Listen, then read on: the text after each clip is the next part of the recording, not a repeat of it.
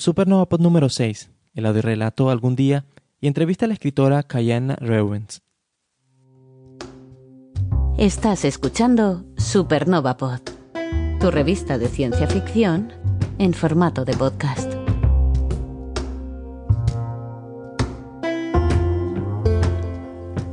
Hola, sean todos bienvenidos y bienvenidas a Supernova Pod. Si eres escuchar nuestro programa, muchísimas gracias por estar aquí nuevamente. Si de lo contrario estás acá por primera vez, te comento que Supernova Pod es una revista de literatura de ciencia ficción en formato de audio. En cada episodio traemos para ustedes un audio relato y una pequeña entrevista a su escritora.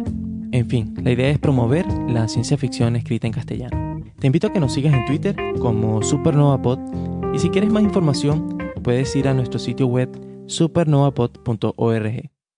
Y bien, hoy tenemos un relato de la escritora Cayenne Rowen, titulado Algún día. En este, un grupo de investigación se encuentra en un planeta vacío y en ruinas, tratando de descifrar los extraños escritos y señales que los podrían conectar con una extinta civilización. En palabras de su autora, está inspirado en la paradoja de Fermi. Dicho esto, pónganse cómodos. Vamos a contarles una historia. Comenzamos.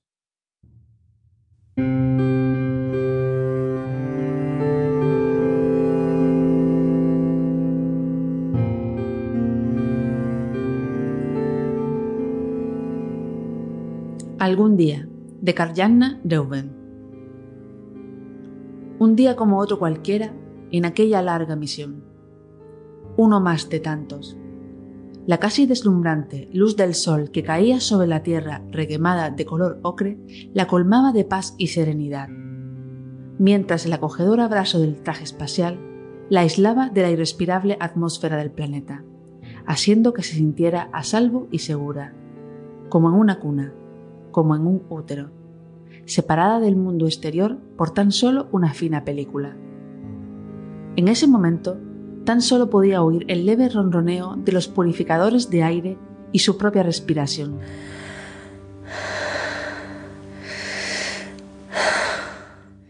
Había desconectado la radio junto con la holoplaca, aislándose así del resto de la expedición. Necesitaba silencio para pensar, y la quietud siempre la había ayudado a concentrarse y a resolver los problemas más complicados. Pero últimamente nada parecía servir. Nima suspiró hastiada y empujó con brusquedad la holoplaca sobre la superficie de la mesa que tenía delante. Luego cerró los ojos, se echó hacia atrás en la incómoda silla de campo y dejó caer la cabeza por encima del respaldo de polímero endurecido. El casco era un engorro y apenas le permitía mover el cuello, de modo que se quedó ahí, reclinada de un modo extraño, en una postura forzada que no tardaría en pasarle factura. Era consciente de que si volvía a lesionarse la espalda, Alexei pondría los ojos en blanco y le echaría una buena reprimenda.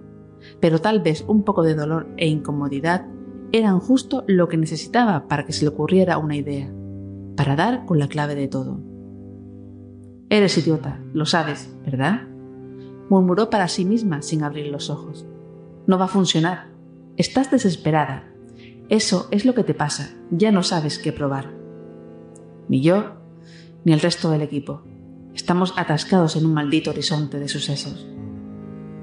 Con un nuevo suspiro, Nima se incorporó, abrió los ojos y contempló el desierto lleno de ruinas que la rodeaba. Era hermoso amarillo en vez de rojo, a diferencia de Marte, recubierto de los restos de lo que parecía haber sido una de las mayores metrópolis de aquel planeta. Más allá, se entreveía entre la calima una enorme cordillera montañosa recortándose contra el nebuloso horizonte. Lejos, muy lejos de su campamento.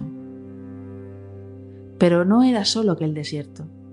Todo lo que alcanzaba a verse desde la órbita era de color terroso y ocre, a veces ligeramente amarronado o hasta cobrizo, con algunas pinceladas de gris, pero ni rastro de verde.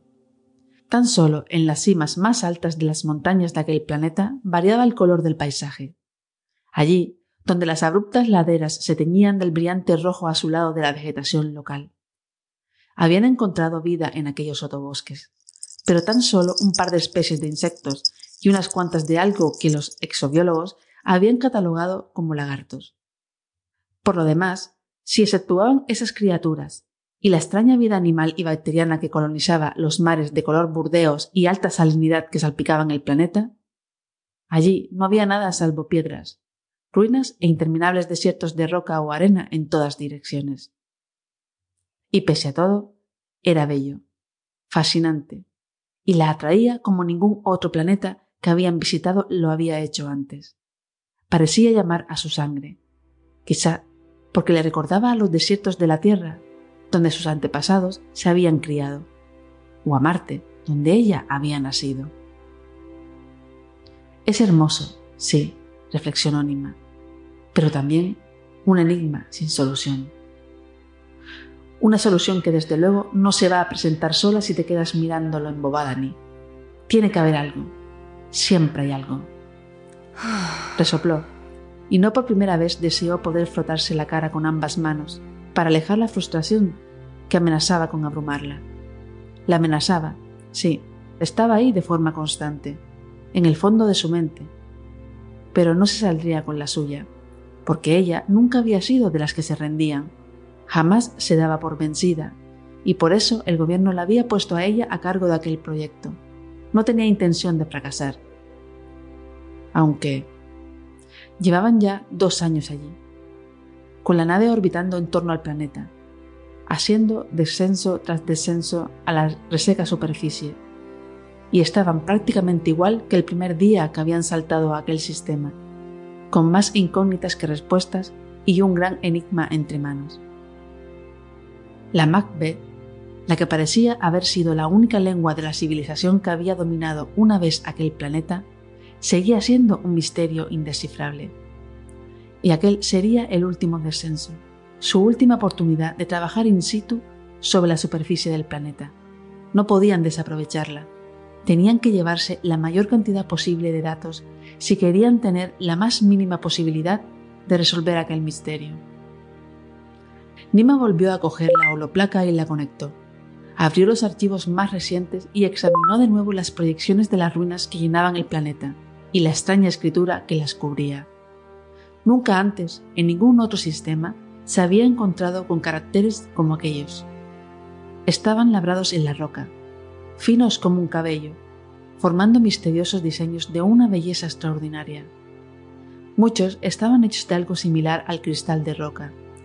Otros apenas eran burdos surcos inundados de líquenes debido al paso del tiempo. No había casi ninguna superficie de las ruinas sin decorar, y había ruinas por todo el planeta, desde enormes extensiones de lo que debieron de ser ciudades junto a su área metropolitana a pequeños núcleos aislados en las montañas más altas. Pero ni rastro de la tecnología avanzada, o al menos nada que su grupo de exoarqueólogos hubiera logrado identificar como tal, aunque Nima sabía que a veces resultaba difícil hacerlo. En su largo viaje, saltando de sistema en sistema, investigando civilizaciones alienígenas extintas, habían encontrado tecnología basada en lo que parecía ser la vida vegetal autóctona, otra que empleaba matrices de cristales. También habían encontrado una que parecía usar lo que ellos habían interpretado como cultivos de microorganismos, y decenas de variantes más en otros tantos planetas. Pero allí no parecía haber rastro alguno de tecnología ni de herramientas. Y si eso era cierto, si podían demostrarlo, convertiría a aquella civilización en la primera de estas características que se encontraban. Solo que no tiene sentido. Todo el planeta está cubierto de ruinas y todas ellas muestran los mismos caracteres. Pasó proyección tras proyección y mapa tras mapa en la holoplaca, deteniéndose en cada estela o en cada objeto que portara el más mínimo rastro de escritura. Las escrutó con atención, activando de nuevo los programas de análisis y reconocimiento.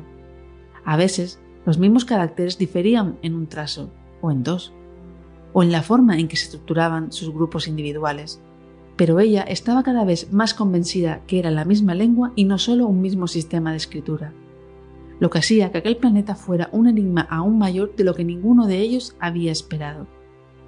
Una sola lengua a nivel planetario para toda una especie y ni rastro de tecnología. Es absurdo, musitó una vez más, como cada vez que analizaba los datos. A juzgar por las características de esta escritura, no parece haber apenas desviaciones lingüísticas entre las muestras tomadas en diferentes puntos del planeta. Y eso es ridículo en ausencia de tecnología que favorezca la mezcla cultural. Salvo que se tratara de telépatas, jefa. La voz de Constanza la sobresaltó al resonar en sus implantes auditivos. Se había olvidado por completo que al activar la holoplaca había vuelto a conectar la radio. Nima se volvió hacia su experta en sistemas de xenocomunicación orgánica e inorgánica y sacudió la cabeza al ver la sonrisa irónica que bailaba en los labios de la otra mujer. No era la primera vez que tenían aquella discusión en el grupo de trabajo, pero podía reconocer cuando su amiga no hablaba en serio y solo buscaba provocarla para estimular el debate, una nueva reflexión, un nuevo enfoque del problema. La telepatía justifica una lengua única a la larga y la ausencia de sistemas de comunicación tecnológicos, replicó en abierto en el canal del grupo, pero no la ausencia de cualquier otro tipo de tecnología, medios de transporte, herramientas, sistemas de entretenimiento, enseres de agricultura, pesca, medicina. Aquí no hay nada de eso, ni siquiera tenemos la certeza de que fueran orgánicos pero aunque hubieran sido cibernéticos, hubieran necesitado tecnología para mantenerse, mucho más aún si en algún momento del pasado tuvieron base orgánica. Eso es cierto. La voz de Wong se le sumó a la discusión desde el otro lado de la ciudad, donde estaba excavando con su equipo en busca de cualquier evidencia que pudiera ayudarles a desvelar los misterios de aquel planeta. No hay rastro de que en estas ruinas haya habitado nadie, ni siquiera durante su esplendor. Cualquier civilización deja un rastro de su vida cotidiana y de su evolución cultural y tecnológica. No hemos encontrado nada de eso aquí, ni siquiera en los estratos más profundos de las civilizaciones anteriores de este planeta. Eso sí que es raro, compañeros. ¿Una prehistoria sin herramientas básicas? De algún sitio ha tenido que salir esta civilización avanzada. En algún momento tuvieron que usar herramientas antes de dar un salto fuera del tipo que fuera. La hipótesis del planeta santuario puede que ni siquiera se originara aquí y que solo visitaran este planeta de vez en cuando. O una sola vez, para construir todo esto. Olaf se acercó a Constanza y a ella desde la lanzadera, con su bamboleante andar habitual dentro del traje, como si se estuviera a punto de caer, y dejó un cristal de memoria sobre la mesa de trabajo de Nima. Os recuerdo que encontramos uno en el sistema de Yarek. Nima sonrió por primera vez en días. Podría explicarlo, Olaf, pero no lo creo. El equipo de Wong ha encontrado estos mismos caracteres, o unos muy similares, en yacimientos enterrados a gran profundidad, y son mucho más antiguos que los que vemos en la superficie. Se remontan decenas de miles de años en el pasado de este planeta. Pero aunque lo fuera, añadió Nima cogiendo el cristal e insertándolo en la holoplaca, hasta en Yarek encontramos herramientas de culto, el hombrecillo hizo el gesto con las manos que, con el traje espacial, equivalía a un encogimiento de hombros. Tú eres la experta en xenolingüística, jefa. Constanza en las cons. Y Wong en las cosas orgánicas que hacen cosas. Yo solo soy el analista. Y mi análisis vuelve a decir lo mismo. Señaló el cristal. Cumple la ley de sí. Todas las muestras de escritura que me has enviado la cumplen. El pequeño cojito ha procesado más de 100.000 de todo el planeta, y ya no hay duda es una lengua propia de una especie inteligente que sigue la distribución SIP, igual que las humanas, y solo hay una. Todas las muestras son la misma lengua, tienen exactamente la misma desviación de SIP, como las lenguas humanas, jefa, igualito. Me da escalofríos. Nima se quedó callada largo rato, y luego se volvió a reclinar en la silla. Nadie del equipo dijo nada. Todos sabían lo que eso significaba, más enigmas sin respuesta, más misterios, muchos más, de hecho. Hasta ese instante, ninguna de las otras lenguas alienígenas que habían descifrado en su largo periplo espacial seguían la distribución de SIP. Esta era la primera, una nueva anomalía. Cerró los ojos. Hay algo que se nos escapa. Tiene que haberlo. No puedo evitar pensar que este sistema de escritura, esta lengua, es la clave de todo. Saber que es SIP es más que nada. Al menos habremos sacado algo de esta expedición. Aunque lo que de verdad necesitaríamos sería la piedra roseta de este planeta. Como nos pasó con la Yap C. Su civilización había sido originariamente orgánica, hasta que dejó de serlo. Puede que aquí tengamos un paralelismo similar, o puede que no. Con la civilización Yap, la lengua imperante pasó a ser la matemática cuando abandonaron la base orgánica. Esa fue la roseta que encontró Takahata.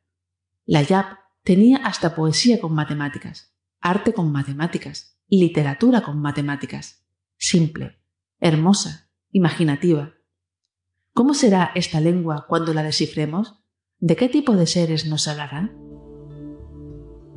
Ella aún no había nacido cuando la matemática Nori Takahata había dado con la clave de la Yap, pero había leído sus escritos en la universidad, sus disertaciones, sobre el uso que había hecho aquella civilización de los números imaginarios para hablar de ficción o de hipótesis. Los estudios de Takahata habían permitido a la humanidad descifrar la Yap-Se, y con esa lengua habían logrado traducir posteriormente la Kelp AB. Años después, cuando Takahata ya había muerto, le había llegado el turno a la Coro T, gracias a que una pequeña expedición minera había encontrado en las ruinas de un planeta errante, cerca del sistema donde habitaba la civilización de la Coro T, un dispositivo de almacenamiento que comparaba Kelp con la Coro. Pero lo más importante, que el trabajo de Takahata les había permitido desentrañar no habían sido esas tres lenguas alienígenas, sino que aquellas tres civilizaciones habían coexistido y comerciado entre ellas antes de que el estallido de una nova cercana esterilizara sus planetas. Les había mostrado que era posible que la humanidad no estuviera sola en la galaxia. Les había dado esperanzas, esperanzas que creían iban a cristalizar en aquel planeta porque, a juzgar por todo lo que sabían, también había formado parte del mismo núcleo de civilizaciones, pero estaba lo suficientemente lejos de ellas como para no haberse visto afectada por la nova. Sin embargo, una vez más, no habían encontrado nada salvo ruinas.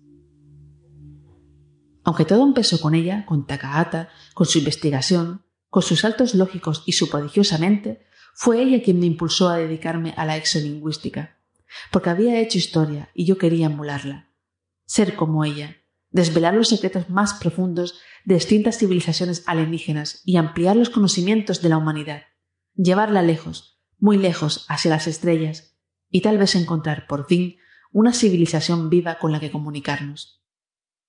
No habían sido más que sueños, alocados sueños de una jovencita que si bien había dejado aquella época ilusiones muy atrás, había seguido luchando y que había logrado llegar hasta aquel planeta, hasta aquel momento, hasta la extraña lengua con distribución de SIP. Y así es como la mención de este planeta en los escritos Kelp AB nos ha traído a nuestro horizonte de suceso exolingüístico particular. Cada vez con más misterios y menos respuestas. No logramos descifrarlo. No podemos avanzar. Nadie de su equipo dijo nada. No les hacía falta. Todos sabían que aquella expedición pronto tocaría a su fin, si no encontraban nada a lo que aferrarse. Dos semanas después, llegó la orden del gobierno de abandonar el planeta. Ya no podían seguir invirtiendo recursos en trabajos de superficies tan lejos de su hogar. Nima y su equipo se tendrían que conformar con analizar a distancia todos los datos que habían reunido durante su misión, empezando por la confirmación de que seguía la distribución de SIP. Tal vez eso fuera suficiente para abrir una brecha en aquella misteriosa civilización. O tal vez no. Sea como fuere, había llegado la hora de la despedida. Nima contempló por última vez la pared llena de escritura que tenía delante y acarició los trazos de cristal finos como cabellos con la mano enguantada conteniendo el aliento. Ojalá todos sus esfuerzos por descifrar esa lengua no hubieran sido inútiles. Ojalá hubieran logrado desentrañar al menos parte de los secretos de aquella civilización como habían hecho con las otras tres. Ojalá en este sistema hubieran encontrado a una especie viva y activa, y no otra extinta. Aunque aquello no era un final, era otro inicio.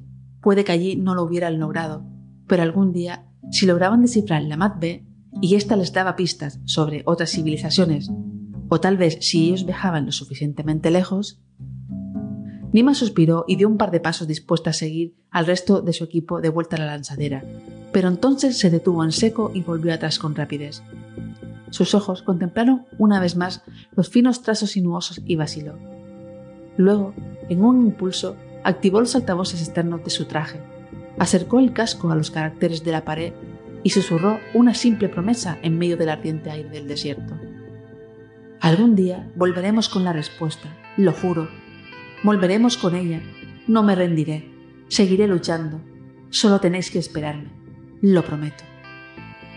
Muchos ciclos más tarde, cuando la nave humana hubo abandonado aquel sistema, el conjunto de entidades que formaban la civilización que eran los caracteres que Nima había tocado, tomó una decisión y cambió. Se reordenaron a sí mismos con extrema lentitud. Primero cambiaron una vez, pero luego lo hicieron una segunda y más adelante una tercera vez. Cada cambio les ocupaba decenas de días con sus noches, porque el tiempo no tenía apenas sentido para ellos. Y aquella extraña civilización siguió cambiando sin cesar, mostrando poco a poco todas y cada una de las lenguas escritas que tenía almacenadas en la inmensa base de datos cristal orgánica que constituía su esencia en un intento de establecer comunicación, de responder a las extraordinarias cadencias que habían hecho vibrar el aire tan cerca de ellos cuando Nima había hablado. Aquellas alteraciones en el aire poseían todos los patrones reconocibles de una lengua compleja y rica, propia de una especie inteligente. No eran menos ruidos animales. Pero ninguno de ellos había sido consciente hasta aquel momento de que aquellos extraños seres que habían aparecido sobre la superficie de su planeta desde hacía tan poco tiempo eran inteligentes. Así que nunca antes habían tenido necesidad de responder. Ahora, sin embargo, ahora todo había cambiado, y aunque el tiempo apenas tenía significado para aquella civilización, sí lo tenía la soledad, y hacía ya tantos ciclos que estaban solos, tantas rotaciones en torno a su estrella sin tener a nadie con quien comunicarse. Así que la civilización siguió cambiando, mostrándose al mundo grafía tras grafía, lengua muerta tras lengua muerta, lenta pero imparable, aunque ya no había nadie que lo pudiera ver, nadie con quien hablar. Pero algún día...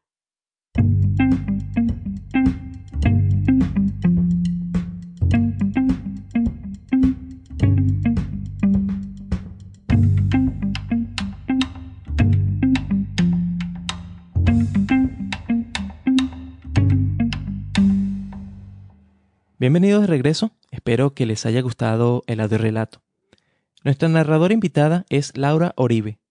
Laura es de Gran Canaria, España, podcaster experta en productividad personal. Sus podcasts son Vacía tu bandeja, que es un podcast sobre organización personal y creación de hábitos, y Super Lunes, cargado de frases motivacionales, ambos muy buenos por cierto. También colabora en la Unión Podcastera, que es una comunidad de podcaster y oyentes cuyo objetivo es difundir los podcasts de habla hispana. Muchas gracias Laura por tu participación. Ahora vamos a conocer un poco sobre qué hay detrás de nuestro relato de hoy y sobre su autor.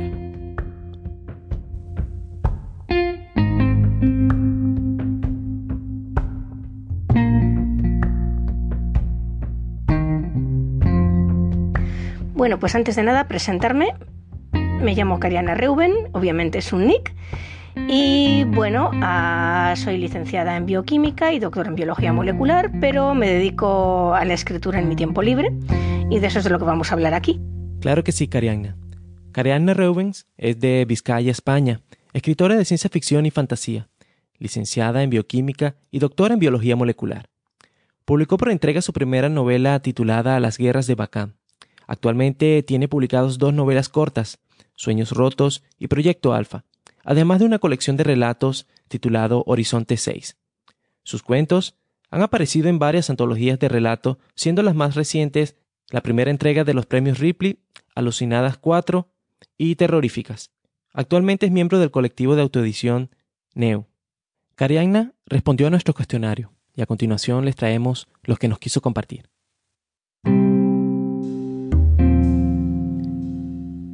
Hola Cayana, bienvenida.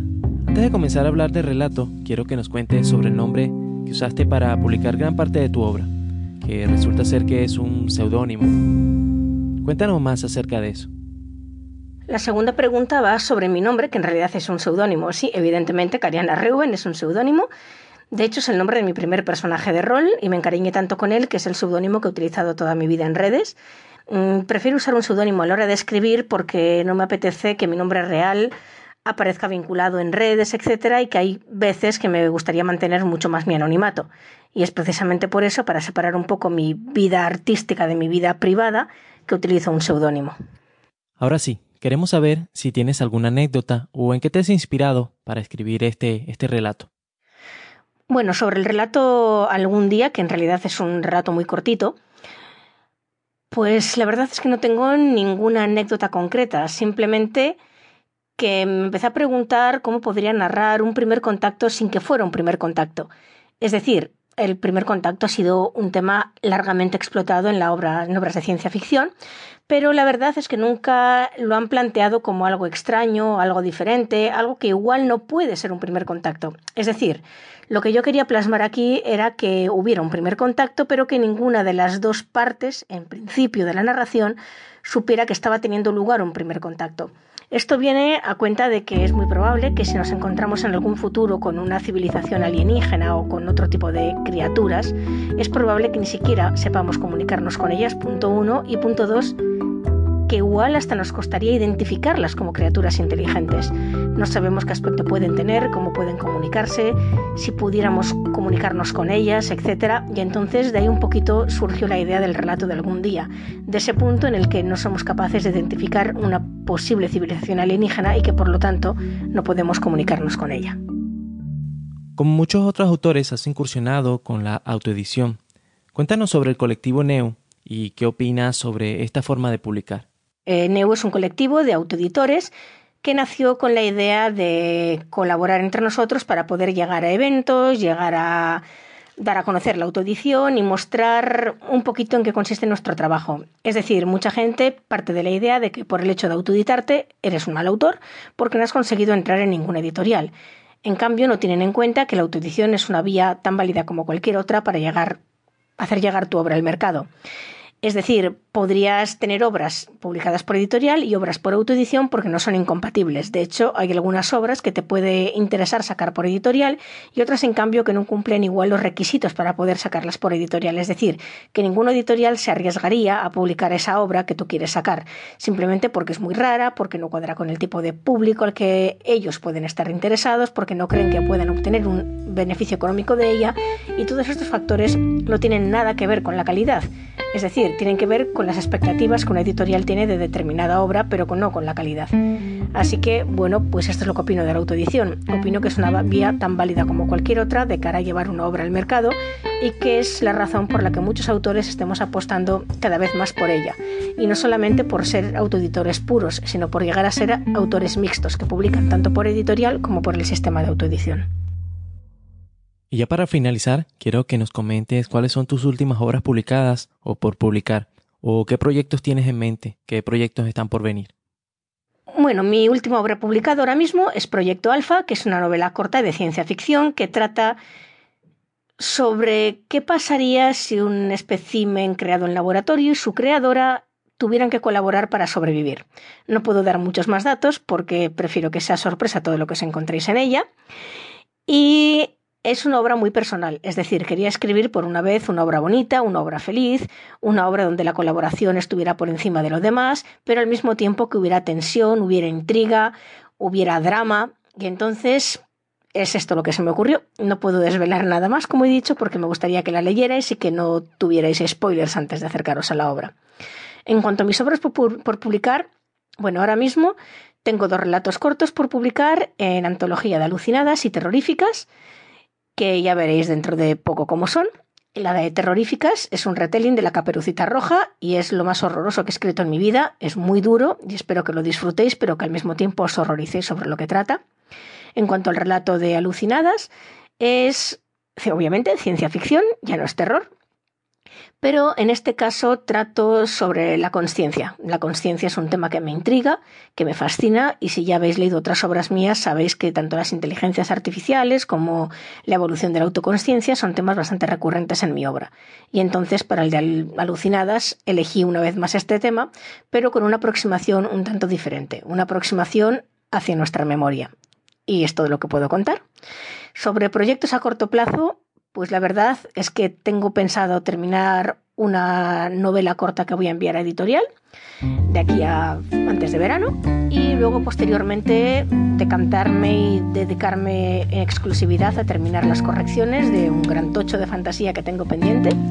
Tengo ya las dos primeras partes de tres escritas y la primera parte está en medio corregir. Lo terminaré de corregir y mi objetivo es moverlo por editoriales. Como he dicho anteriormente, una de las cosas que me gustan de la autoedición es que no te cierran el paso a una editorial y que por lo tanto la idea de un autor híbrido que publica en ambos sectores es perfectamente válida y eso es a lo que me gustaría dedicarme.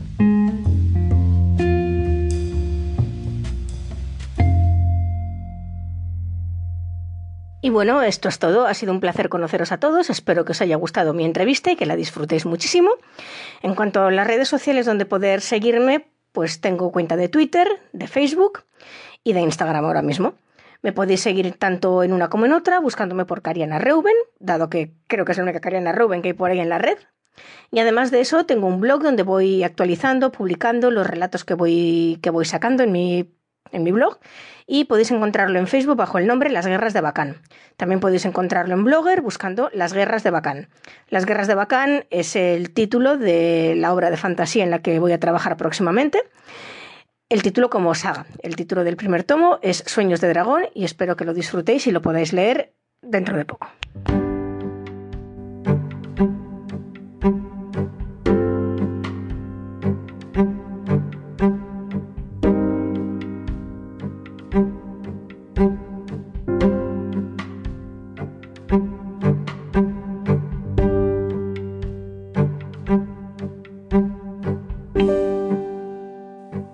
Nos acercamos al final del programa, por lo que esta vez queremos agradecer a nuestro amigo David Ochoa, comunicador mexicano en el área de tecnología, quien lleva desde hace 13 años su programa Byte Podcast.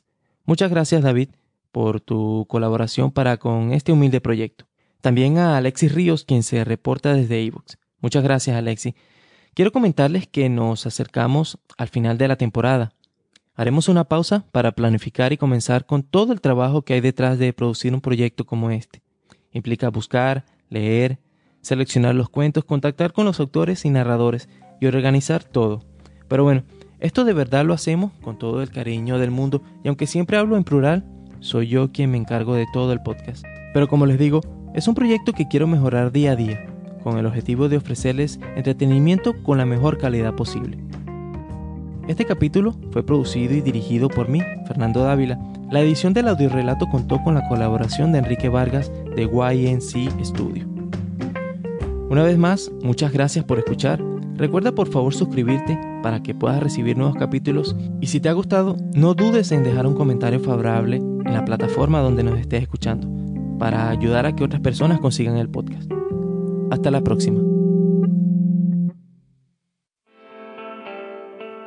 Este podcast cuenta con el apoyo de la Unión Podcastera. Encuentra a la Unión Podcastera en todas las redes sociales. Síguenos. Tu ayuda es muy importante para poder difundir el podcasting en español. Unión Podcastera, Fraternidad de Podcasting.